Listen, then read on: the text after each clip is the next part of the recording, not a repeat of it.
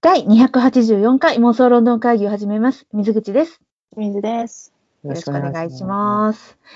はい、えー。というわけでですね、あのー、珍しくと言いますか、久々にと言いますが、英国的イベントが大阪で執り行われておりましたので、はい、私たち行ってまいりました。はい。まず1個目。うん。えー、英国フェア2020。はい。毎年恒例ではございますが、はい、お世話になっております。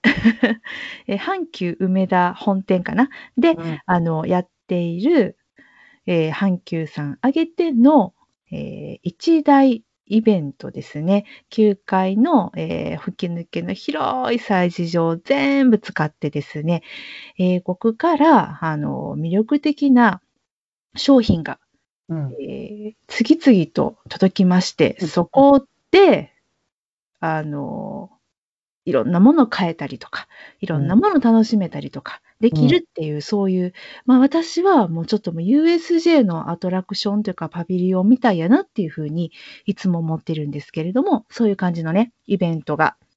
英国フェアっていうかもう、なんなんていうかな、英国祭りだよね。英国祭り。まあフェアだから祭りいいのかな。そう。ただ、まあ今年は、その、あ、やるんだっていうのが、まずは驚きで、なんでかって言ったら、まあ、こういうコロナの、あの、状況下なので、うん、そもそもこの英国フェアは、うんと、そのね、阪急梅田本店の、その英国フェアの名物担当者さんっていう方がいらっしゃって、今ちょっとね、代替わりされたみたいなんですけれども、その方が、こう、自らね、足しげく英国に通って、直接その街で、話題のあの店とか、この村で一番のどこそこの店みたいな、そういう感じで、あの、実際に足運んで、食べ物だったら食べ物食べて、うわ、これは美味しいって思ったら、そこのオーナーさんなりに、あの、ぜひ、あの、皆さん、このお店全部、この期間ですね、阪急梅田本店に、こう、人々、そして商品ともに、えー、いらして、販売してくれませんか？そこで作って実演販売してくれませんか？っていうね。そういうちょっとクレイジーな買い取るみたいな、ね。そうそうそうそう、その期間だけね。うん。だから、うん、私たちいつも心配してるのは、きっとその期間の、その村なり町なり、ね、のお店の、うん、あの営業っていうのは、あれ、お休みになってんのかなみたいな。そのぐらい、もうお店ごと、丸ごと引っ越してこられる。とだから、その阪急が手配する、うん宿泊施設がどえらいことになる、そうそうそう。ね、そうなの。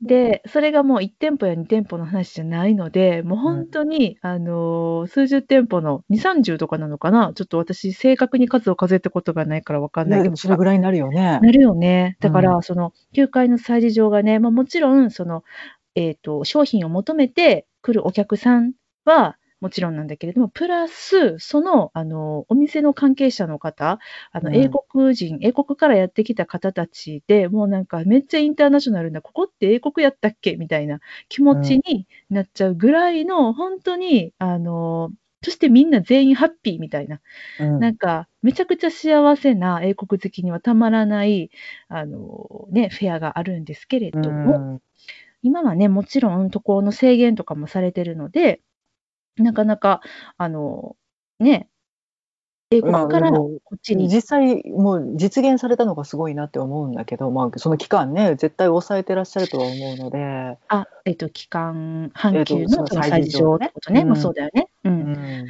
うん、だから、あの、まあ、そうね、そういうことなので、いつもの英国フェアっていうのはもうできないだろうなと思ってたし、あれができないんだったら、まあ、今年はもうないのかなって思ってたんだけども、あ実はありましたと。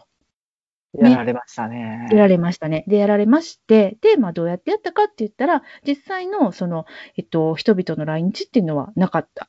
で、うん、えー、かつ、まあ、私が見たところなんですけれども、あの、もちろん、その、阪急の担当者さんが、今年、その、英国フェアが、を開催するにあたって、足を英国に伸ばして、実際お店を訪れてっていうのは、もう今年できなかっただろうから、うん。うん。なので、まあ、見た感じ、その、前年までの、うん。うんと、お取引のあった、あお店うん。に、えーおそらくはお声掛けをして、あの、レシピと商品だけですね、こちらに送ってもらって、で、私たち、その日本人スタッフが、まあ、スコーンならスコーンをあの送っていただいたレシピレシピをもとに再現するとか、フィッシュチップスだったら、ね、まあ、同じく送っていただいたレシピをもとに再現するみたいな形で行われていって、ただね、やっぱりその数はむちゃくちゃ少なかったよね。うん、なんかね、売り場もちょっとスカッとしてるかなっていう感じだし、そのなんか、えっと、会場が2つあって、1つのその催事場の方は、まあまあ、ね、あの、もともと日本に入っている商品とかでも埋めれることはできると思うんだけど、祝祭広場っていうのかな、はいはい。突き抜けの大きなホールのところはもうちょっと店舗本当に限られていて、うん。今までやったらもう本当になんか展示物とか、うん。実演販売とかでお店がいっぱい並んでるところがまあちょっと、なんというか密を避けた感じ、そう、密も避けないといけないんだよね。うん。うんだから,、ね、だから不審された後はすごく伺えたけど、やっぱりいつものにぎわいを知ってるものとしてはやっぱりちょっと物寂しいかなっていう感じかな、そうだね。で、うんまあ、見たことあるものばっかりだね、そうだね。うんあ。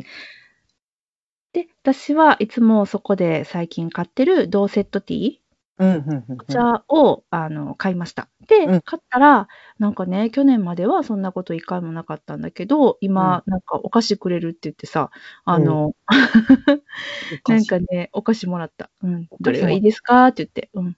わかったにゃ。わお菓子もらったんよ。かりました紅茶をお買い上げいただいた方にこのお菓子あげてますって言われてさ、なんか販売もされてたんだよ、それ。なんだけど、あの、えー、いいんですか？って言って、あの、うん。喜んで、クランベリーのアイシングかかったみたいな、ちょっと、あの、シリアルが板になったみたいな感じのお菓子をもらった。うんうんうん。まあちょっとね客足も読めへんところもある。やろうし、難しい中開催されてるなっていうことをすごくありがたくって、やっぱり来年につながるようにって言って、うん。皆さんが一致団結されてるっていうのが本当にね痛感されて、うんすごく幸せな空間だったんだけれど商品的にはねやっぱり。うん。うんそう、なんか毎年、その、今年はこういうテーマですって、うんあのテーマが決まってて、それにちなんだ、あの、商品が、お店が来日するっていう感じになるんだけど、まあもちろん今年はそういうことはなくて、あの、まあ今、阪急ができる、英国ができる、あの、精一杯のことっていうね、あの、そういう感じだったなーっていう、ハローズベアも来てたしね。来てたね。うん、けどなんか、すごいそれがね、あの、あいつだけちょっと縛られてきた飛ばされてきたんやな。あ、そうそう、飛ばされてきたんよ。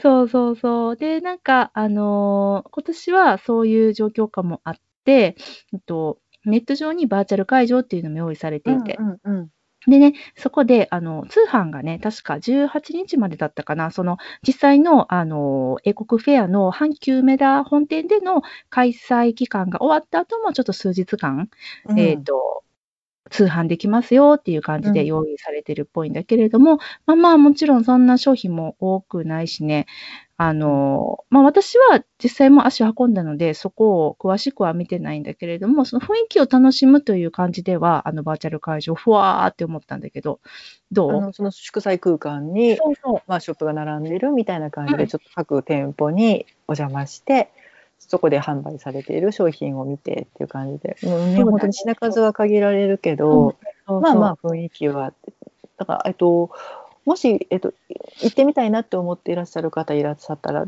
あのーなんていうか予習な感じ、うんうん。うん。来年のってこと、うん。うん、今はすごくいいかもなと思うし、やっぱり面白い試みだと思うので、ね。これが来年もっとあの、いや本当になんというか世の中が落ち着けばうん。今まで通りの開催うん。が実現できれば、うんそこのバーチャル会場ももっともっとなんか充実したものになるのかなっていう可能性を感じるね。そうだね。うん。うん確かにね。だから私はね、本当にね、すごい悲しかった。うん、嬉しくて悲しかったな。そうやな。嬉しくて悲しいな。なんか、私ね、その、阪急に行ったのも、この緊急事態宣言明けてから初めてだったの。だから、でも人がすごい多いのにめちゃくちゃびっくりして、え、こんな多かったっけ？と思って、で、久々やったんかな、都会に出たのが。で、至るところにさ、あの、えっと、自動でシュッて、あの、うんうん。アルコールが出てくるやつが置いてあってさ、うん。すげえと思った。百貨店すげえって。うん。その整理される方とかもね、そううち。も全然人員多くって、そう。気配りされてるなっていううん安心感があるよね、やっぱり。そうだね。ううんん。阪急健在って感じはあったけどね。うなんとなくあのやっぱりどっか出かけるにも不安はどこか残っていてっていうのでも、まあ阪急ならいいかな そうだね。あと、なんか、許されるかなって思っ うん。あの、百貨店ならではの独特の香りもね、う。あの、香水の香りかしらね、あれね。うん そう。なんか、ああ、来たわーって感じで。うーん。まただねあのうんその全フロアかけてその英国展にちなんだ何かを催されたりとかっていうのもあって、1階にねアストン・マーティン来ててああ、行った？007って書いて実際はなんかトランクかなんかの販売うんあやったそうなんや。え、うん車が来てたわけではないんだ。あ来てた来てた車来てた？あ、ほんま。うん。来ててうえ、わみ全然見てなかった。うん。これでも本来なら間もなく公開だったんだあ、そうそう。そのタイミングに合わせてだよね。うん延期になっちゃったもんね。う。うんんでもうそれでちょっと泣きそうになってあー、ほんまやなもうぼんやりアストン・マーティンを見つめてうん。ボンドってささやいて帰った ボンドってさせて帰ったんや。そうか、そうか。うーん。まあそうだよまあそっちね。もね含めてまあいろいろ、まあより楽しみに待ってもいいのかなっていうイベントにはなってたかな。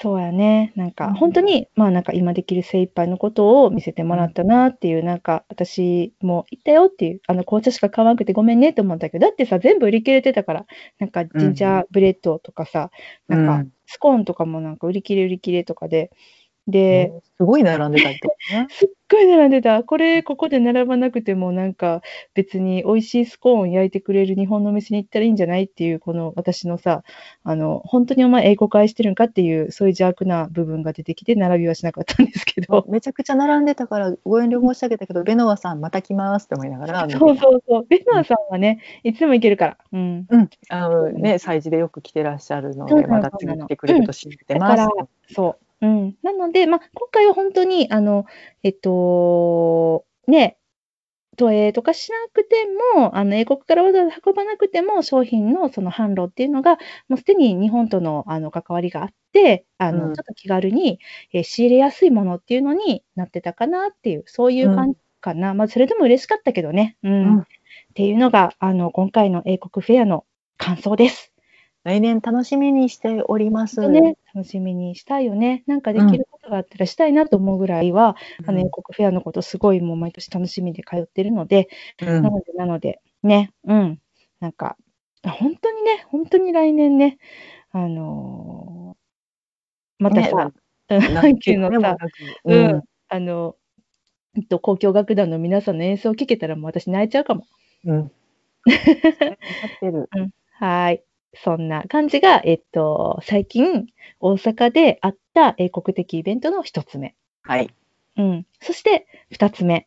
こはいれがですね、えっと、待ってましたの。ナショナルシアターライブはい 2020の、もうちょっと大難れましたけれども、えーはいプレゼントラフターというアンド作品をリュー・、スコート。ね、アンドリュー・スコットさんが主演の、えーコメディです。コメディ群像劇です。はい。うん。ここれを見てまいりました。あ、第5弾やって。おおおおそうですか。うん。なんかちょっとき期間がねよくわかんなくなってそうなの。もうなんか間ボコッと空いたし。そうそうう。そう。なので、ちょっと今日はそれについてね、感想をしんちゃんと喋りたいと思います。あの、いつものごとくなんですけれども、私もしんちゃんも感想を言い合うのはこれが初めてです。今回何の何の感想もなかったね。一言感想。LINE とかでの一言感想もなかった。うん。うん。はいドキドキします。そう。はい。というわけでね、ほんまドキドキするんだけど、うん。うん。今から、えーね、お話ししていきたいと思います。でね、これがどういう作品だったのかっていうのをね、ちょろっといつもの通り、えー今私が手元に持っております、えーナショナルシアターライブプレゼントラフターのパンフレットを読みながら、あの、皆さんに紹介させていただきたいと思います。い。はい。こちらですね、ナショナルシアターライブ in Japan 2020の第5弾としてですね、ノエル・カワードさん作の遮奪なコメディ、プレゼントラフターをお送りします。ということで、ね、ノエル・カワードの作品ってさ、初めて見た？うん。劇場の名前の人って最そう、ノエル・カワード劇場でね、私たちうん当日券並んで、ジュディ・デンチさんと、ベン・ショーさん、うんのピーターアリスはい。っていうお芝居よね。そうでその時はもう本当に当たり前やけど何も知らなくて、んあうん。人の名前なんだって思っうん、てて、なんかあ劇場作った人なんやなって思ってた。うん。でまあうねちょっとイギリス文化に触れていくうちになんかすげえコメディアンというかうん、イギリス文化を作ったうちの一人なんだねこの人はっていうぐらいのでも認識やってんよな。うん、不勉強で申し訳ない。いや、本当そうなんです。私もこの作品に触れたのは今回初めてで、しかも、あ、ノエル・カワードさんってあの方かって思って、うん。あの本当にね、全然知らないんです。初めましてのか感じでね。ううん。ん。で、ノエル・カワードさんなんですけれども、あのいろんな肩書き持ってらして、うん。俳優、脚本家、演出家、作詞、作曲家、超マルチな才能を発揮されております。ねそうそうそう。で、あの、この彼自身の作演出、かつ主演でね、このアンドリュー・スコットさんの役をノエル・カワードさん自身がされてて、うんえで、1942年にこのプレゼント・ラフターが初演うんされたわけです。うん。で、えーこちらの作品、えー人気俳優の名声や欲望、孤独といった実情、実像を軽妙なタッチで描いた人気作。でうんこれまでにもたくさんの方の、えー主演でね、うんあのー何回も何回も上演されてきたそうです。うん。あのイアン・マッケランさんがされたこともあったそうです。あとピーター・オトゥールさんとかやっけあ、そうです、そうです。うんなんですねわかるわかるや やるのにすんごい根性がいるっていうこともわかる。そうだよね。なんか、うあ、あれやるんや、みたいに、あのー言われる作品なんだろうな、きっとっていう、うんうん思います。でね、今回のこのナショナルシアターライブ版のプレゼントラフターは、2019年うんに、なんかめっちゃ昔のことみたいに感じるけどさ、去年なんだよね、2019年の11月28日、本当にちょうど1年前うんに、ロンドンのオールドビッグ劇場、ね、私たちの大好きなオールドビッグ劇場です。はい。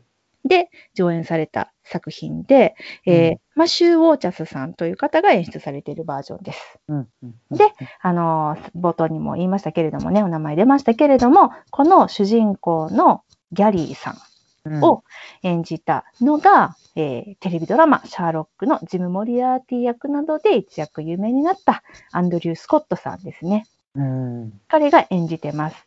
うん。で、このまあギャリーさん、人々に愛されて振り回される人気俳優ということで、うまあまあまあ、出ずっぱりっていうやつです。すごかったね。あまり引っ込んでなかったね。そうそうそうそう。で、もちろん、その、えっと、初演は1942年ということで、うんかなり、ね、昔、何年前になるんだ？ろ ?80 年前だね。でもそんなになるんや。そんなになるんやって知らんけどな、当知らん時。けどな。知らんけど。そうそうそうそう。うん。で、だってそう、ノエル・カワードさんが、えっと、お亡くなりになったのが1973年やから、私らが生まれる前やってないね。やってないのよ。同じ地球の空気吸ってないのよね。ううんん。だから本当に、あの、昔の方って言ってしまっても差し支えないと思う。うんうん。近過去な感じの方ね。近未来の反対ね。うん。うんそうそうそう。で、なので、その時の設定はちょこっと変えて、かといって完全に現代ってわけでもないんだけれども、あの、このパンフレットで今回ね、えーっと、解説寄せていらっしゃいます松岡和子さんによると、まあ、おそらく1960、70年代ぐらいの時代設定じゃないんかなと。ううんん。この、マシュー・ウォーチャスさんの演出版がね。うん。電話はあったね。そう、電話はありました。ただ、あの、GE コロロのね、黒電話だったりとかして、うん。で、平気でタバコ吸ったりとか、なんやかんやしてたんでね。ううん、そのぐらいの年代なのかなっていうね。う。うんん。で、ちょこっと演出変えて、で、えー、まあまあですね、あのー非常に話題に上って、そのうん。時のね、演劇界をこう席巻したと。うん。うんで、えっ、と、今年、2020年ですね。うんローレンス・オリビエ賞でリバイバル賞にノミネート。かつ、えーアンドリュー・スコットさん、えーオリビエ賞の主演男優賞候補に上がりました。うんうんでですね、このギャリーの奥さん役、インディラ・バルマさ美しい。はい。ん、もう大好き。うん。も、えー助演女優賞にノミネートされましたということでね、うんうん。結構その話題作だったということでございます。うん。うん。話題作なのもわかる。あの、さ えっと、新旧ともに話題作なのはわかる。いや、本当にそう。うんえーこれはですね、出はけの激しい、えー入退場ですね。入退場の激しいワンシチュエーション、ワンシチュエーションコメディうんで、個性豊かなキャスト10人の息の合ったアンサンブルも見どころとなっております。物語が進めば進むほど山積みになっていくギャリーを取り巻く問題の数々。さて、どう収束するのでしょうカオスと笑いの約束された良質のコメディを存分にお楽しみくださいということで、えーはい休憩20分含めて200分ですね、の、えーまあ、作品。うん。うん、これを見うんてきました。はい。そもそもブライ、違う違う違う。プレゼントラフターってどういう意味なんですか？プレゼントラフターっていうのはですね、えーっと、どっち？わえっとね、あの、シェイクスピアのうん。ジュニアからの引用で、うん今笑うっていう意味だそうです。今笑う。うん。まあ、プレゼントって、あのー何やろ、今だから今。かな。うん。そう。うんうんうん。そうそうそう。なるほどね。うん今の笑いってことか。どうだろうね。うん。うんいや、なんか、あこれも喋り出していいのかな、うんネタバレですとか言った方がいいかあ、なそっか。じゃあ、今からネタバレで話していきますので、あの、もしですね、あの、ネタバレ聞きたくないよって方は、ここで、えースイッチオフでお願いしたいと思います。はいはい。スイッチオフ。オフ。オフ。よろしいでしょうか？いっぱい言ってみた。オフ。うん、めっちゃオフ。そんなオフしてほしいの？いや、ネタバレっつってもなっていう、あの、例のやつが始まりそうになりそうじゃいつものねないけど、うん。はい。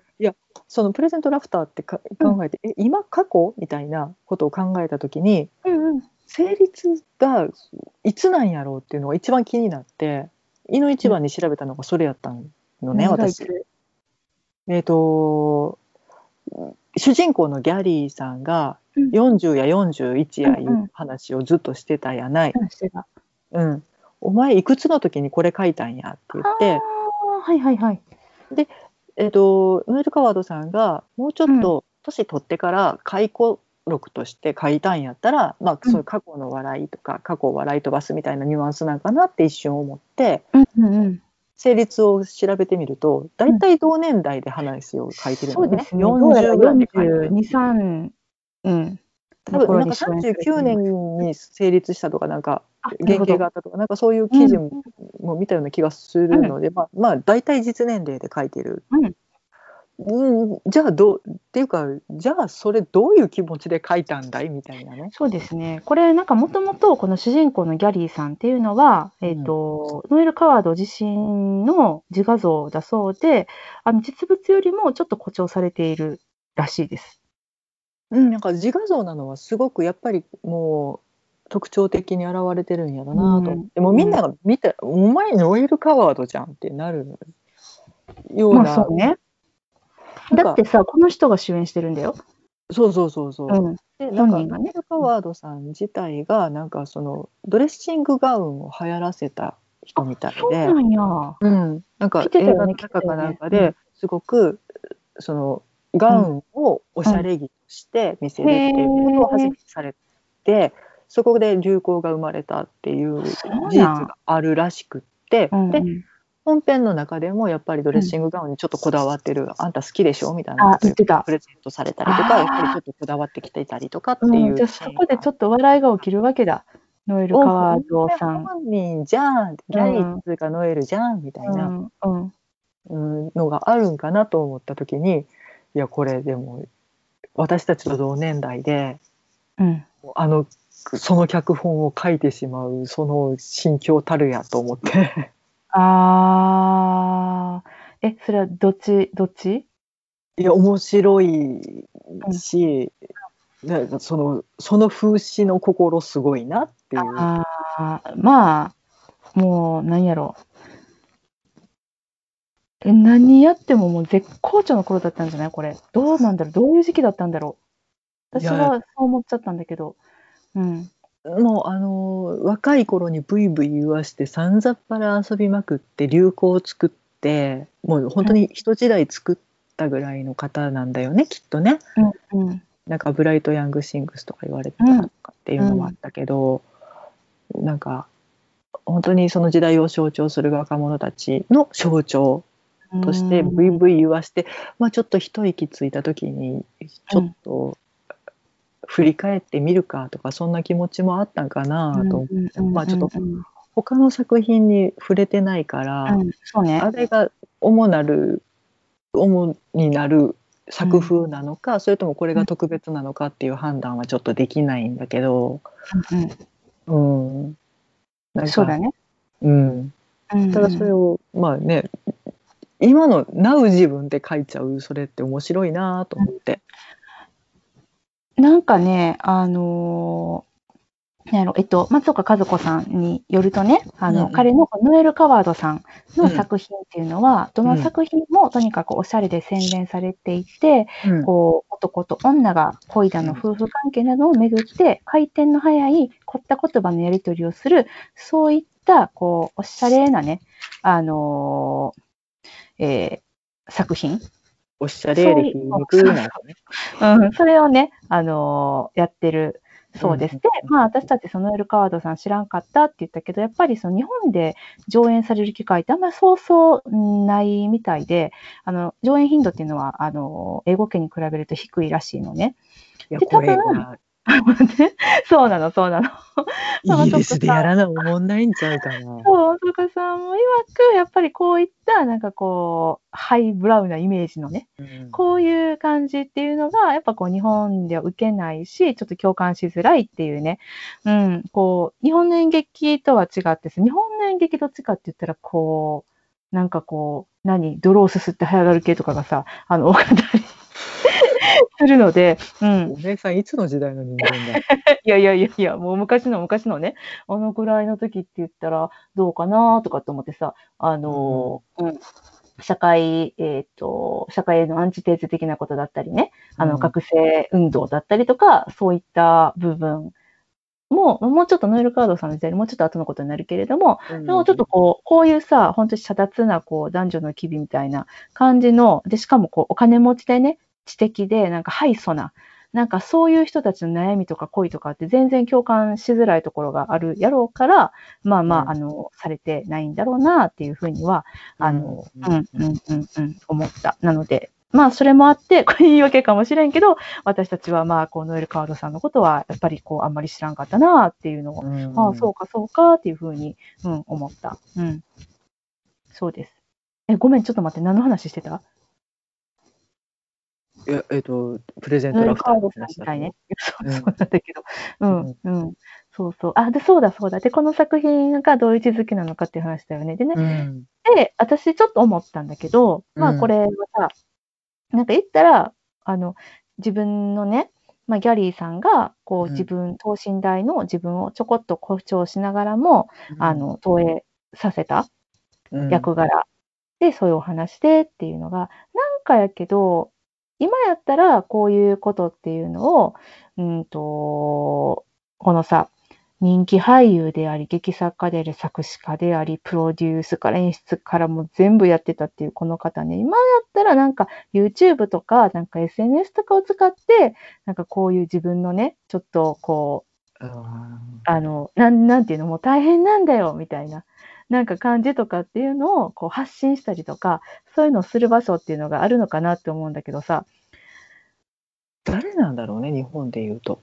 わかんない。全然わかんない。ん？ビートたけしさん？おー、どうなんだろうね。わかんない。うん。いや、すごい才能だよね。そんだけこなしてヒット飛ばすって。うーん、ちょっとね、想像がつかないんだけどね。う。うんん。うん。まあまあ、なので、なんかちょっと、そういう、うん、あの感じ。なんかこう、距離の近い感っていうか、ノエル・カワードさん、こんな感じだったんだねっていう気持ちで私は見た。本当に。あ SNS 見てるような感じで。うん。うん、なるほどね。うんうんうんうん。そなななんかねちょっとスターの私生活覗き見みたいな感じなんかな、う。うんうんうん。ニュアンスとしては当時の人たちね。うんうんうんうんうんうん。まあそれまああるかもしれないね。自分がやってるのもあるしさ、うんうん。あんた寝起きそんな感じなの？みたいな。そうだね。そうだよね。うん。そうかなーって、ちょっとね、そういうのをちょこっと思ったっていう。うんうんうんなんだけれどもですよ。うん。まあ、でも、そのいろんな方がね、このギャリーさんの役をされたっていうことになったんだけど、アンデル・スコットさん、すごいなんか、あの、なんやろし、しっくりきちゃったっていうか、その、うん最初はノエル・カワードさんどうこうっていうよりも、なんかアンドリュー・スコットさんとして見るところもあった。なんか、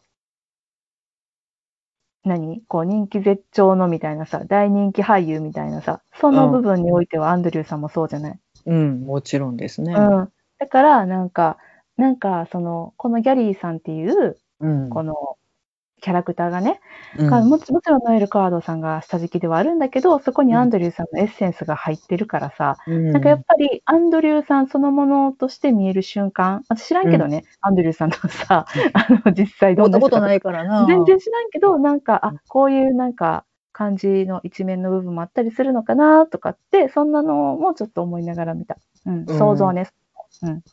またあのご本人共感される部分も多いのかなっていうか。うん。うん。なんか、その演出の方がさ、どこまでその、その役作りね、今回うん。のアンドリュー版のギャリーをやるにあたって、なんか、どれ、なんかどんだけ自分のこの個性っていうか、アンドリュー成分をどこまで出していこうみたいな話っていうのは絶対したと思うから、うん。それがこう何パーセントなのかわかんないんだけれども、うん。なんかちょっと、あの、もちろん私はシャーロックとか見ててさ、うんで、あの、まあ、彼の演技だったりとかっていうのは、あの、興味があるので、ううんん、私生活だったりとかね、彼自身の、うん、なので、そこはすごく好ましく見ました。うんうんいやーまあネタからネタへの応酬やったからね。そうやね。うん。そう。なんか意外と笑えた。ああ、そんな作品やと思ってなかったからかな。そうやね。なんか、ただ私は最初に喜劇っていうかコメディって聞いていったから、うん。なんで、あの、笑おうと思って行って、笑おうと思って行ったっていうか、あれだけど、うん、なんとなくね。印象的にうんふふふふふやと思ってたらうん。まあまあガハハやったなっていう。そうやね。特にね、あの、後半ね、うん。うん。もうなんか、どんだけ何回やんねんっていう、あの、ね。面白かったよね。次々とやっていく、順番にやっていくあたりとか。うん。なんかあのな肉体的なことはないねんけどセリフだけのドリフみたいな感じ。ああ、そうね、そうね。うん、うん、うん、うん。それはあるかな。うーん、そうだね。うん。いや、でも、あのな、なんやろね。なんかね、やっぱしどうしてもね、このコロナの状況下で劇場に行くっていうことの、なんかこう、貴重さだったり、うんそこの部分っていうのと、この作品を自体の評価っていうのがどうもかぶっちゃって、あんまりこの作品自体に対しての、その純粋な感想っていうのじゃないと思うんだけど、私は感動しましたっていう、そういう感動、感想かな。もうあの誰もマスクしてない満員の客席でガハガハ笑うってってなるよね。そうなの、そうなのよ。うん。そうなんだよね。近い近いみたいな。密密密みたいなさ。なんか そうなんか普通のに芝居をなんかね、あの、オールドビッグ劇場、小さな劇場ですよ。あそこでね、ううん、このサイズの芝居をさ、生き生きと演じてらっしゃる、それを、こう、スクリーン通してやけども、劇場、映画館で見てるっていう、もうその現象にもう尊さを感じてしまうっていう、そんな感じやったなと思う。うん。だから、なんかこの作品についてあんまり、なんかこう、全然文句とかないの。ないっすね。うん。し、うんかといって、めっちゃ良かったよねみたいなテンションでもないの、お分かりかと思うんですけれども。うん。どう？作作品としてはすごく面白いし興味深いなと思って見てるんだけど、うんなんかその客席と舞台の距離感というかうんうん。その客お客様の温度がどんどんヒートアップしていってそのパワーをもらって、役者もどんどん上がっていってみたいなこの関係性って。ね、次見れるのはいつなんだろうなとか思い思っちゃうのよねどうしても。そうだね。ううんん。いや、本当に。うん。いやなんかさあのーうんその始まる前に役者さんのインタビューずーっと結構全員レベルで聞いて回ってはったやん今回結構力入ってて、あ、聞いてたね。うん、インタビューうん。がされててでみんなが口を揃えてうん。なんかお客さんの前に出た時にやっと正解が分かったみたいなあことを言ってらっしゃるのがすごく印象的でー。うんうんうんうんうん。僭越ではございますが私も舞台に立ったことがあるうん。身の上としてうん。その感覚ってすっごいわかるなと思ってうんうん。あのえこのセリフが面白いと思ってなかったごめんっていう うん。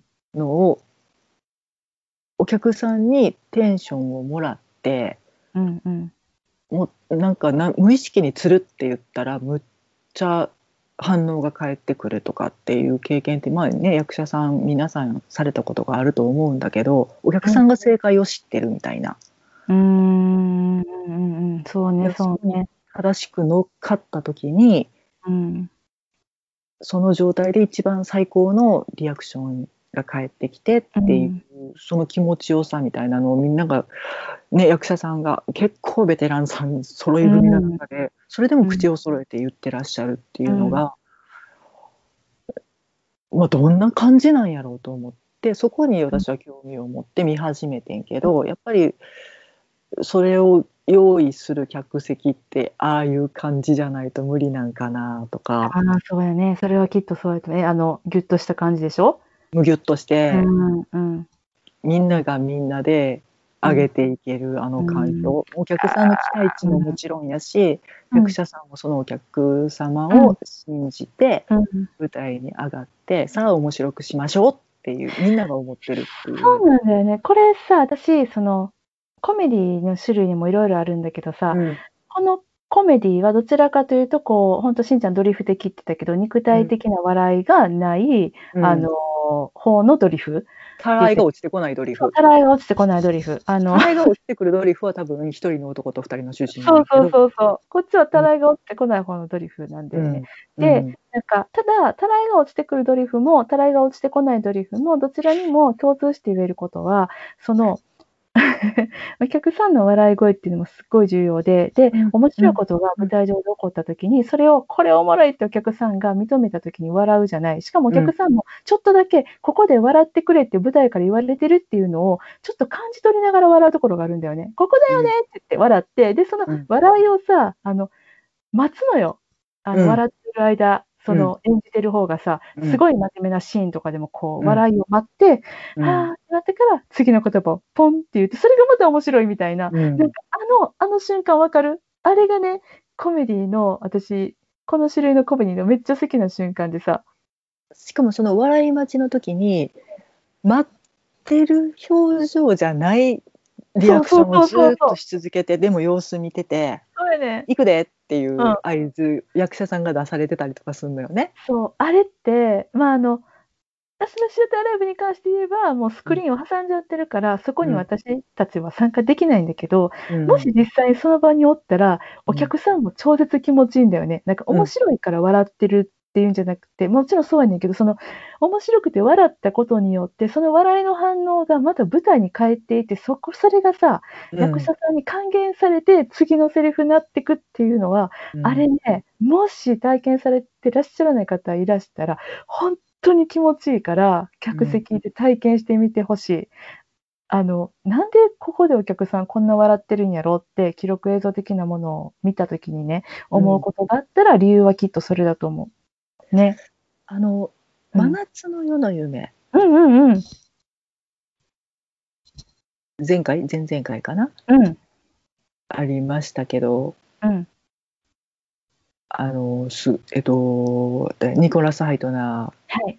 ー演出の、うんえっと全員参加型舞台、うんうんもう似たような構造ではあってやっぱり何が面白いって、あれはもっと客席に近い作り方をしてたので、お客さんと対話しながら「うん。え今笑ってる？えこれおもろい?」っていう顔をしたりとか「いやうん僕今なめっちゃ面白かったな」っていうリアクションをお客さんにわざと,、えー、と出してそのお客さん巻き込んで次の反応を引き起こすっていうことを意図的に、まあ、パック役の方とかね、うん。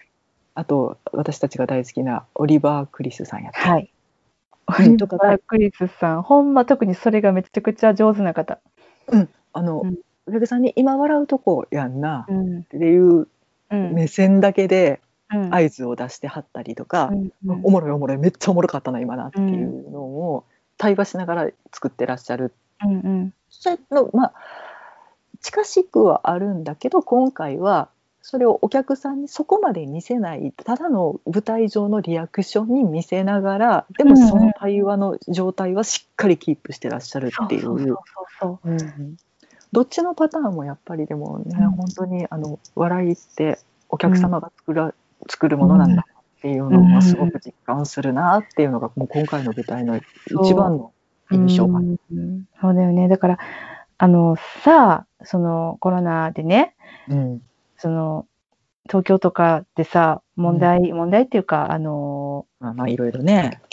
そう、で、提案されてたけどさ、まあ、小池都知事とかがね、あの、アンケート私見ましたけれども、その演劇とかね、そのライブっていうのがリモートで、あの、スクリーニングで、あの、十分代用できると思う、思わないみたいなアンケートがあってね、うん、あの、都知事選に際して、その立候補者に、あの、アンケートを取ってたんだけど、小池都知事はできるって断言してて、うんいやいや、アホかって私は思ったんですけど、それに関してはね、こういうやっぱり、こういう笑いとか、こういう作品に関しては絶対それって成り立たないやん。お客さんがその場にいないのを映像で届けても、こっちは笑えないのね、結局。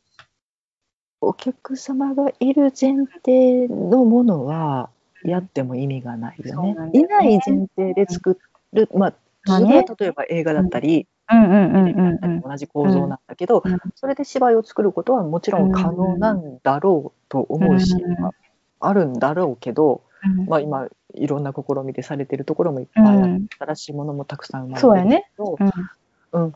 ただお客さんがいないと思んないっていうのも絶対あんのよう。絶対ある。もう絶対あるね。これはね、断言できる。あるの。うん。だから、で申し訳ないけど私たちが愛しているのはそういうものなんだよなっていう。んそれこそがやっぱりお芝居だなってうん思うので、うん、だから、なんかね、やっぱそういう、なんか今の状況下っていうのも、すごくこの、ほんまにな、なんかね、そう、純粋に見れなかったね。だからこの作品をね。うん、うんなんだよね。うんやっぱりその今回は、えー、とプレゼントラフター取られた時にすごくお客様がやっぱり湧いていらっしゃって、うんあれはあれで一つの正解やけどうん多分日によってはうんもっと静かな笑いのおそうやね客。様あ、そうそうそうそう。てか、全然笑わないお客さんの回とかもあったと思うねん。うんでもそれってなんか笑わないから面白くなかったっていうんじゃなくて、そういう作品になった回やねん、それは。ね。うん、それはそれで成立するし、そうやね。でなんかうん。自分の話ばっかりでも申し訳ないんだけど、うんいや今日笑いなかったかなと思って、うん。あちょっと滑ってたんかなって思う思いながらパッて客席に立つ瞬間にみんな声は出してないけどすものすごい笑顔やったりとか。そうね、笑いを噛み殺してたりとかね。うん。そうなんかあんまり誰も吹かへんから笑ったらあかんと思ってましたっていううん。アンケートいただいたりとかね、うん。本当は笑いたかったけどとかって、うん。うん。でもう必死で噛み殺してらっしゃる顔を見たりとかして、うわめっちゃ受けてるやん。実は温度むちゃくちゃ高い。やりやすいと思ったわ静かな割にっていう。そうだね。なんかあれ、ほんとね、客席にいないと、まあ、舞台上でも、私舞台上でさ、あの、上演中過ごしたことないから、私わからないんだけど、あの、そうですね。そりゃそうですわ。う んわかんないんだけど、それはうん客席にいると当たり前なんやけど、その、うんあの、客席のね、一部になるんだよね。うんうんで、一番後ろで見てると、あの、よくその自分の作品、自分の関わってる作品見るときは一番後ろで見たりするんだけど、全部俯瞰で見えるから、その、うん。お客さん、客席の雰囲気が今どうなってるか、それを受けて舞台上がどうなってるかっていうのその応酬っていうのをこう一歩俯瞰の立場から見れるんだよね。で、うん。うん。あの、それが、だからうまく噛み合ってない時っていうのは確かにあるの。ああ、今日ずれてんな、みたいな。お客さんと舞台ずれてるわ、みたいな。っていうのは、もちろんあって、うんまあ、それはね、わかんない。なんか劇場の気候によるものだったりとか、もう本当にその時のお客さんのコンディションとか、もううんほんま些細なことやねん。劇場寒すぎた、暑すぎたとか、ちょっと音響の質悪かったとか、ほんまそうやねんで。なんかね、そうやねんよ。なんかお客さんってさ、そんなんわかんないから、なんか面白くなかったこの芝居って思った、その理由が、実はちょっと音響のレベル悪いとか、そんなことやったりすることもあるのよ。うんだから、それはね、あの、何の話なんて感じやねんけれども、あのもう生じゃないと体験できないんだよね、それも本当に。で、それをいかにしてフィードバックするかっていうのが、私はあの役目やなと思って、あの一スタッフとしてあのうん働かせていただいておりましたけれどもね。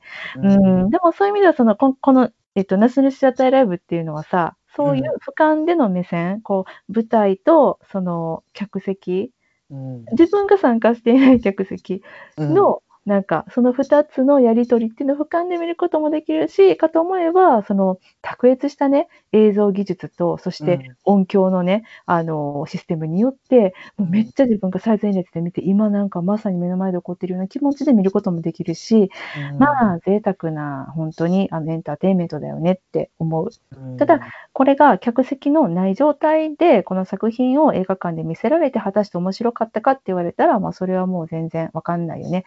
もうなんか、それって演劇作品じゃないなって思ったりもするのでね。ううんん。っていうね。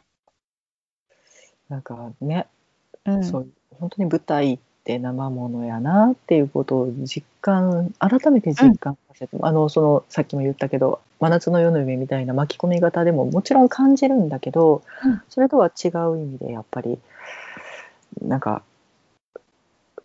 なんなんていうかこの空間ってなんて幸せなんだろうって思う。そうですね。幸せかみしめる、あの、時間でございましたね。本当にね。うん。なんか、うんあのノエル・カワードさんどんな人なんやろうと思って、うん帰りしにその、うんウィキペディアではい一応調べてみたら、まあまあ概要日本語のやつは概要しか書いてなかったんけど、なんか人生は上辺だけのパーティーってノエル・カワードさんが考えてらっしゃったっていうことがうん。一文があって、うん。なもう上辺だけのパーティーで最高級のものをこの人は毎晩作ってたんだねって思ったらもうなんかうん。面白くなってきて。うん、そうやね。で、上辺だけのパーティー言いながら、お前が一番真剣やないかいっていうところもね、ちょっとすんごい突っ込み入れたいなっていう。いやーもう時代の長寿のさ、もうあれだよ、もうあのー闇と光だよ。もうそれが全てだよ。うんね。うーん。そうだね。うん。で、まああの、ちょっとね、演劇的な、あの、演劇的ですねけど、えっ、と、プチ情報としてはね、しんちゃんに捧げるプチ情報ね。うんまあね、ご存知かもしれないんですが、演出家のマシュー・ウォーチャスさん。うん。彼の演出作品、ママシュー・ウォーチャスさんウォーチャスオージャスさん、オーカスさんとも書かれたりするんですが、あの、この話のしちゃったライブのパンフレットには、マシュー・オージャスさんと書かれていらっしゃいおりますね。うん。はいえーの演出作品。うん。まあ、彼らの今、えっ、と、オールドビッグ劇場うのん芸術監督、今かな？えっ、と、2015年から、あの、オールドビッグ劇場の芸術監督に就任されてるんですけれども、うん。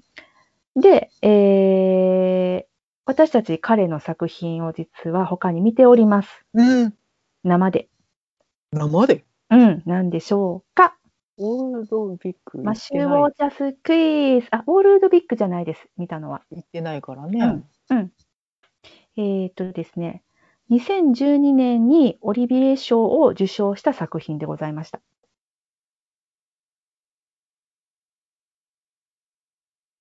ちなみにこのオリビエ賞を初受賞したのが2012年ですが、トニー賞も取ってんちゃうかな？これちょっとわかんないけど、見ております。なんだと思う？マチルダじゃないよね。マチルダ正解です。あ、正解やった。わあ、びっくりした。マチルダのあの、えー演出をされている方です。そうなんだ。そうなんです。そして、あの、映画の監督もされてまして、パレードへようこそも、あの、この、おお、なるほど。下さんの作品。そう、それを踏まえると、まあ、マチルダはともかくとして、おーって思う瞬間あったかと思います。なるほど。うん。あのーこの、実は、えっと、今回のナショナルシアターライブ版のプレゼントラフタはいー。は、あのー大きな、あの、設定変更、シェイクスピアものを現代に置き換えるときにですね、ありがちな、ありがちというか、よく演出家の方が、あの、されるんですけれども、より面白くするために、より時代に合わせたものにするために、あの、するんですけれども、このプレゼントラフターでもその設定変更っていうのがありまして、それって、あの、冒頭で言ってらっしゃったやつ？あの、本当でも言ってらしたか。言ってたっけ？何言ってたっけ？いや、実は性別入れ替えてますって。そうです、そうです、そうです、それです。うんうんうんうん。そうそれは調べた。た。あ、本当に本当分か。った。うんそこしかないよなって思った。まあそうだよね。あのーえっと、アンドリュー・スコットさん演じるギャリーさんね、うんノエル・カワーと自身を投影した、あの、うんもう大人気俳優、もう時代の寵児、もう人気者なんですけれども、あの、彼が、あの、まあ、奥さんもいるんだけれども、ちょっとこう、仲はこじれていて、仕事だけの関係になってて、もうなんか、あもう自分の今のもう舞台のことだったり、仕事でもうめっちゃ忙しいってなっている中で、あの、もう毎夜毎夜ですね、様々な人とですね、あの、なんて言うんですか、あの、ラブアフェアな感じね。ラブアフェアを、そうそうそうそう、あの、するんです。もういろんな人がもう、えー劇中でも、あの、総称されてましたけれども、本当に太陽のような人。で、もううん。彼に一度会ってしまったら、もう引きつけられずにいられないっていう。う、ん。もう、あの、プラトニックな愛情を持つ人から、本当に、こう、肉体的な関係もして、お前のことが、あの、欲しいんだ、みたいな、あの、状態になる人までですね、もういろんな形の愛をですね、もう一心に、このギャリーさん受けてまして、うん。で、その中のうちの一人ですね、うん。あの、なってはいけない関係になってしまうお相手の方っていうのが、本当は、あの、原作というか、初演時というか、これまでは、あの、女性だったんですけれども、今回、その、男性とっていう、ううんん、のに、一部変更されてて、ただ私はその変更は、この、えっと、すごくよ良かったなと思って、本当にいろんな人から、もう、訳も分からず、むちゃくちゃ愛されてしまうねんなっていうのが、めっちゃさ、わけもわからず。訳も分からい。ないわ。うん。うん、だってさ、大してさ、理由を言ってくれへんからさ、なんかこの、うん。見てるこっちとしてはさ、あ、こういうなんか背景があって、この二人に、あの、こういうこれまでの、あの、なんていうの？一緒に歩んできた何かとかがあって、それで恋に落ちたんだなとか、だからこんなにも求められてるんだなっていうのがさ、多少なりともね、ある、提示されるわけじゃない。うん。で、も、なんか、このプレゼントラフターに関しては、それはもちろんそういう提示がある人っていうのもいるけど、ほとんどもう理由なくっていうかさ、お前のことが好きやねんみたいな。うんえー？ってなるよね。わかんない、こっちは見てて、あ、そうそうそう、そうなんみたいな。でも、それを、なんか、アンドレス・スコットさんが演じてて、すごい説得力がやっぱりあったし、なんかあれだよね、もう立ってるだけで魅力的な人も、どんな姿をしてても、なんか二日酔いのさ、なんかパーティー焼けのボロポロの姿だったとしても、あとなんか、あの、普段、えーお客さんだったりとか、仕事相手の前では見せないようなリラックスした、あの、寝巻き状態だったとしても、うんそれでも、ああ、すごい、やっぱりこの人魅力的なんだなっていうふうに、お客さんに、こう、パッと一目でさ、うん納得させる、その説得力っていうのは、やっぱアンドリューさんにはあったなって思った。うんなんというか愛嬌っていうのかな。うん、そう。だからね、まあ、今回、その、えっと、何ですか、なってはいけない関係に陥ってしまったうん。えーお相手のジョーさん、ジョーさん、うんうんうん。うん男性ね、うん。うん。の、でまあ、この男性はおそらくはあの全然男の人も女の人も愛せるタイプの方で奥さんがいらして、で、その奥さんっていうのは実はこのギャリーさんの仕事仲間でっていう、なんか、うん。あのね、お金を出してくれたりとかする。プロデューサーっていう設定みたいよね。そうだね、そうだね。ん。なんだけれども、あのーこの奥さんが、なんか最初から出てきた時にさ、その性別を入れ替えてるけど、その、うん。うんと、なあえてなのかな？きっともともとこの、今回は奥さん役だったけれども、本来は男性の役だったから、なんかすごい男っぽいというか男性的な感じの、見た目は、あの、普通に女性なんだけれども、妙にドスが効いたというか、なんか、ちょっと、うんなんなんというかネクタイ締めてみああ、たりそうね、うん、なんかすんげえ足を広げて座ってみたりっていう。そうだね、うん、うんあの人さ、うん、はい。一人の男と二人の主人のドリーちゃん。出てた。そうそうそう、あの可愛いさ、あの、そうだよ、そうだよ。あなたたち女性はねみたいなこと言ってる。そうそうそう。だからもうう、コメディやらしたらピカイチやね。そう。それは思うよ。うん、私、今回のこの、えっと、ヘレンさんっていう役なんだけどね、に関しては、ちょっとなんか役が、なんかね、ちょっと浮いてた気がしたの。この、その設定かな。男性的な感じ。うんその男性的っていうのがうん実はいらなかったんじゃないかなと思う。うん普通の女性ちょっとさ、コントみたいになってなかった？うん。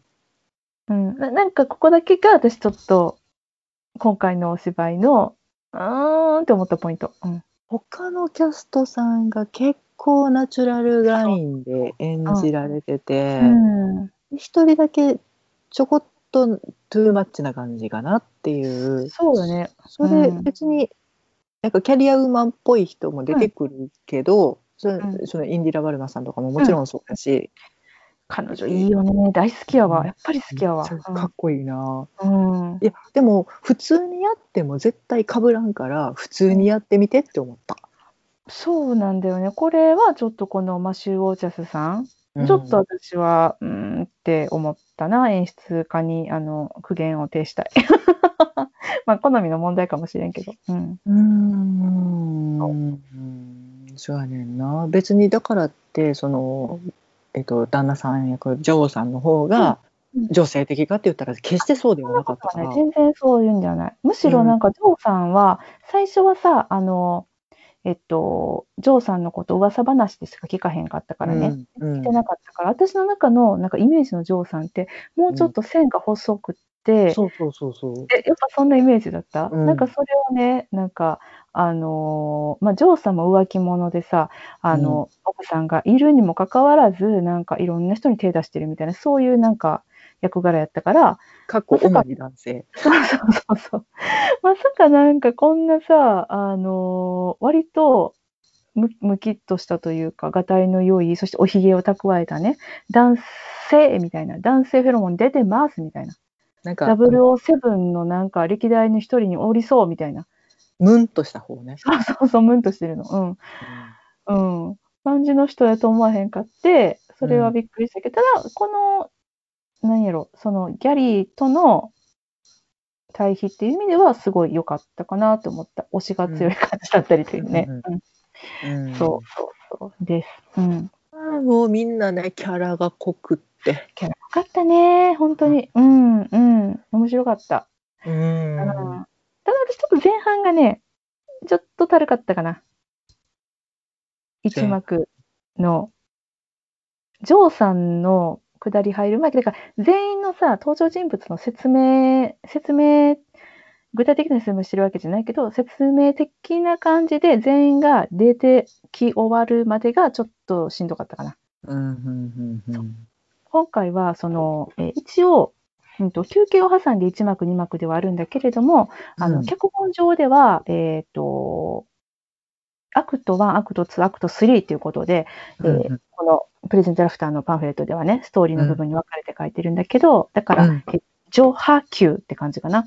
うん。で、このアクト2が2つに分かれて、こう、1幕の方、2幕の方にあったっていう感じになるんだけれどさ、なんかこのアクト1の部分かな。それがちょっとしんどかったっす。うん。うんなんか切れ目的にだからえっ、と、その自分のチームのモリスさんかな、うんうん、森さん。うん。えっとうん。黒人の方が演じられてたけど、が、えっと質問されて実は浮気をしてるんだみたいなうん。ところで、本来は終わるはそうそうそう。ずがうん。えっとそこから進んでジョーさんがうん誘いに来たところまでが一幕扱いでやってらっしゃったんだよね。そうそうそう。うん。うんそうな。でだから、えっと幕開けは、えっと一幕も二幕も同じ、うんえっとそうそうそう。えっと、なんていうソファーでうんうんうん。寝てるうん、一応共にした相手が。相手がガバッと起きて「おはよう」っていうっていうあれはでも笑ったよね。うんうん同じやつよそうり全然違うキャラで来るみたいなので揃えてきはったあれはちょっと、あのあその切れ目ありやなと思った。思った思った。思っ長さのバランスももちろん考えはったんやとは思うねんけど、た。うん、面白いなと思った。思ったよね、うんあれ。もうなんか、あ、そうきますか？みたいな。そこからは本当グイグイ、グイグイっていうか、まあ一幕終わりだから、ちょっと展開が始まるところからは、すごい、うんあの、乗って見れたんだけど、やっぱりしんどいなって思っちゃったな。ちょっとまだ確信が見えへんまんまでずーっと言ってるからね。そうだね。っていう、あの、何ですか、一観客からの感想でした。でも、本当それ、それ以外はっていうか、まあ、めちゃめちゃ面白かったね。うん。うんめちゃめちゃ面白かったとは言わないってさっき言ったくせに言いますけど、めちゃめちゃ面白かった。うん笑えるね。笑えたし、最後良かったね。うん。あの、あ、そこに落ち着くんだねっていう。なんか物悲しさもあるんだよね。うん。うん。でも最後のうん、一番最後やっぱりだから、えっと、うん吸ったもんだがあっていろいろあって疲れ切って、うん。で、えっと、出てったはずの奥さんが、うんそれでもやっぱりそばにいてくれるっていう、うん。っていうのを強がって見せてうん。いらねえよって言ってみたり甘えてみたりみたいな、うん。なんかうん。甘じょっぱい甘じょっぱいじゃないな。そうねえっ。と甘酸っぱい。しょっぱくはないんだよね。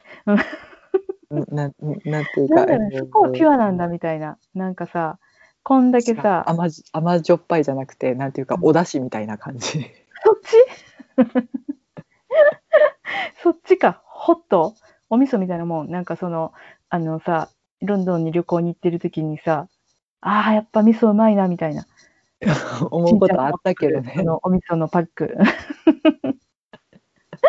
うん、ななんかっていうエンディングがほろ苦いというか、うん、あ、そうね、ほろ苦いがいいかな。ごめん、うんあの、お出汁はなんか分かったようで分からんかったけど、ほろ苦いは今グッときた。うん。うんグッときた。よかったグッときた。。それそれ、ほろ苦さ感じたね。うん。けど、なんか、うん。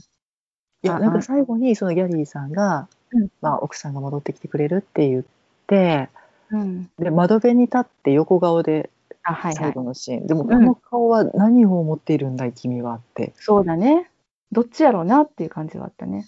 うん一瞬窓の外を見てみたりとかな何をどうどう思っているの君はって、うんなんかすごいあの、うん、大人な感じ。そうやね。なんか、ああ、よかったっていう感じではないんだよね。なんか、ああ、嬉しいっていうのでもないっていうか。うん。うんでも遊べなくなっちゃうじゃんと思ってるよね、そういろんなあ絶対ね。いろんな顔よ。うん。うんほんまはでもな、なんか、でもちょっと自分ではさ、戻ってきてほしい感とかもあったでしょ。あったけど、もうなんやねん結局みたいなね。そういうのはね、だってたね。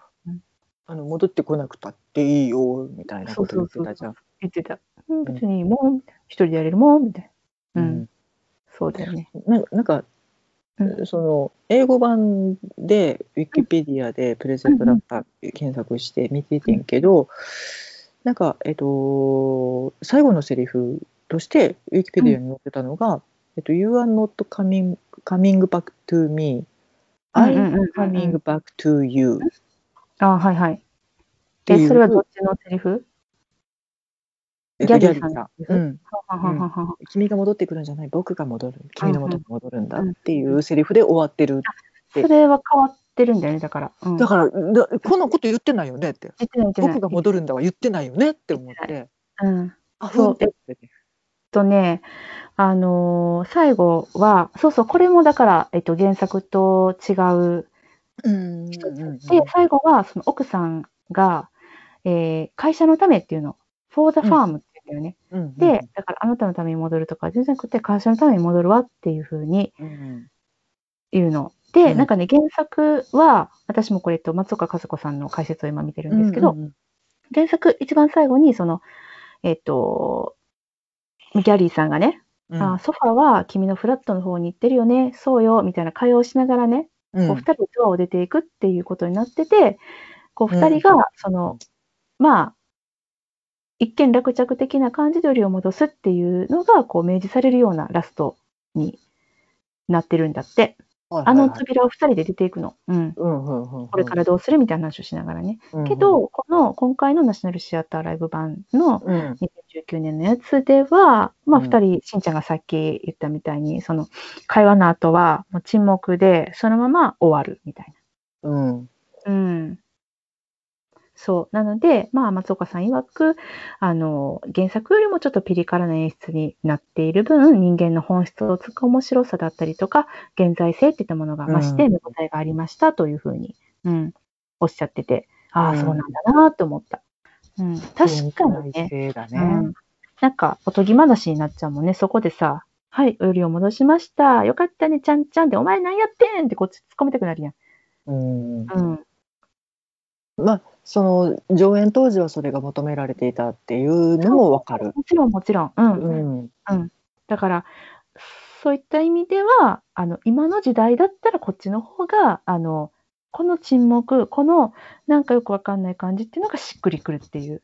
うんうん。それは面白いね、変更だよねって思そのまあその40歳前後とかっていう年齢もやっぱり当時と今とでは違うね捉え方が違うと思うから、う。そうだよね。うんまあ、まあまあより今に合った演出にされたんだねっていう。うん。そうやね。うんと、私、劇中の話で言うと、ちょっと分かんなかったところがあったんだけど、しんちゃんにこれを質問していいものか分からないんだけどさ、あの、電話をさ、かけては、あ、間違いで、間違えましたって切るシーンが何回かあったじゃない？はいはいはいはいあ。れってどういうことだったんだろうと、それがちょっと分かんなかったの？えーとだか純ら粋に分かってなかった。うん。間違えましたってごめんなさいって言ったら問題はない。うん。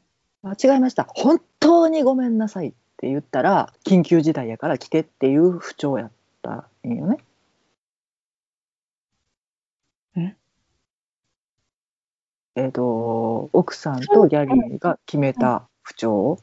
あ、私なんでそこ覚えてないんやろ。うん。だからえっ、とその本人の前で「助けて」とか「大丈夫だよ」って言えないからうん間違い電話のふりをしてうん。連絡をするねって。で、あ、間違えました、ごめんなさいって言ったら、もう何もないからそのままでいいよ、来なくていいよ。うん間違えました、本当にごめんなさい。テレビリーソーリーかな？あ、そうなんや。私、怖いねんけど、全然そこのくだりのことを理解してなかった。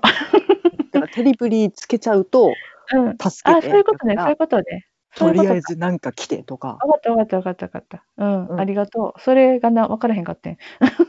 そうだから、おもうくそ、テレビリーっつってガチャって聞いててなる。ほどね、なるほどね。あ、そういう。緊急室助けてくださいっていう。何してたんやろ私、全然そこのシーンのこと覚えてない。うん。ね、それで連絡を取っていたっていう。ありがとうございました。うん。はい。あと一個気になったところはね、あありがとう、ありがとう。なんか舞台上の話になるんだけどさ、セット。うんあの、えっと、リビング的なところが、まあ、メインのはいはい。ところじゃん。でうん、あの、上手下手にそれぞれさ、あの、え2個ずつ扉がついてて、真ん中にも扉があって、うんまあ5つね、そこから出入りできるんだけど、その壁の部分に、あの、何？台というかテーブルがあって、で、鏡うん。があって、で、お酒が置いてて、みたいな、ちょっとした、なんか台が上下にあったじゃない。うん。それさ、あの、鏡さ、白かったよねっていう話。あ、ほんまに？あ、映ってなかった？ってなくて、鏡でね、今ね、あの、あれ？これ鏡じゃないなって思ってて、うん。なんか鏡という体をした別の何かいたやなって思って見てたんだけど、あの、このパンフレットを見るとさ、明らかにそこにあった形とは違う実際の鏡が置かれてるんだよね。なので、なんかもしかしたらナショナルシアターライブの撮影で、そのカメラ入ってるから映っちゃうから鏡じゃなくしてるんかなとか、そんなこと思ったっていう、まあ、大した話じゃないんだけど、伝えとこう。うんあれでもなんか新面になってたよね。うーん、なんかそんなものが置かれてて、うん、まあ、変えたんかな、途中で演出とかをね、この撮影の時とね。下手側に置いてあったやつはお酒が置いてあって、上手側は兄弟になってるみたいな感あじ、で。そうそうそうそう、それそれ。ううん、ん。そう。あ、映ってなかったんか。鏡って思ってなかったんかな？ライトって思ってたんかな？私が。ああ、なんか鏡的な使い方は確実にしてたからさ、その見て、なんか、だから、あ、これはあ鏡髪が設髪の毛がって言ってたもんそうそうそう、設定やなって思ったけど、あれでもなんか、全然鏡、なんか映ってないなって思ったっていうね。ままあまあ、些細なことなんですけど、それだけ。うんおい。うん、うん、うん。そう。っていうね、感じの、うん、やつです。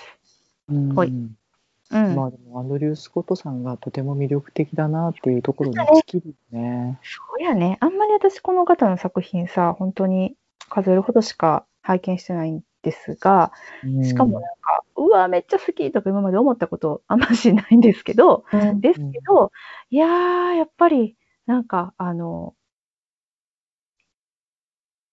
人を引きつけるよね、やっぱし。なんかこう、うん、魅力的やなって、うん。なんか構わずには折れないみたいなところはすごいよね。うん。ですね。うんはい。というわけで、まあ、今回のね、ナショナルシアターライブも、まあ、楽しませていただきました。本当にありがたし。面白かったね。はい。言い残したことないしんちゃん。うん。う結構私語ったぞ。うん、お互い方とね、うん、同じこと何回,、何回も言ってたら本当にすいません。は。はい というわけでね、あの、次回のナショナルシアターライブ2020、うん。えーご案内に入りたいと思います。はい。次回、ナショナルシアターライブ2020、これが最後になるのかな？うん。えっと、ジェームズ・マカボイさんうん。主演のシラノ・ド・ベルジュラックです。これも楽しい。あ、もう一本決まってなかったっけ？ハンサードやっけ？何何何？もう一本ある？ハンサードも決まってなかったっけ？いや、わわかんない。これ、なんか日程的にやれるんかな、どうなんかなって思って。来年にこぼれる気はするけど。うんうんうんうんううん。ん。だからまあ、そうだね。うん。そう。今年のこの期間の中ではこれが最後になるのかなって思ったっていうね。うん。なんか去年はほんと10本ぐらいやってくれたからさ、うん。今忙し年はかったもんな。忙しかった。今年は当たり前だけれども、もちろん減って、うん。うん。ねこれね。うん。はい。このシラノド・ベルジュラック、えー2020年の12月4日金曜日から12月10日木曜日までですね。はい。はい。各劇場で上演されますので、興味がおありの方はぜひ見に行ってください。はい。ジェームス・マカボイさんの舞台、見たことないな。なんかいつもさ、投影するたんびにさ、その辺でやってらしたやん。その辺出てあんた。その辺の劇場でね、ああ、マカボイ、マカボイさんやってんだね、みたいな話よくしてたやん。あ、今マカボイさんこの劇場にいんだ、みたいな。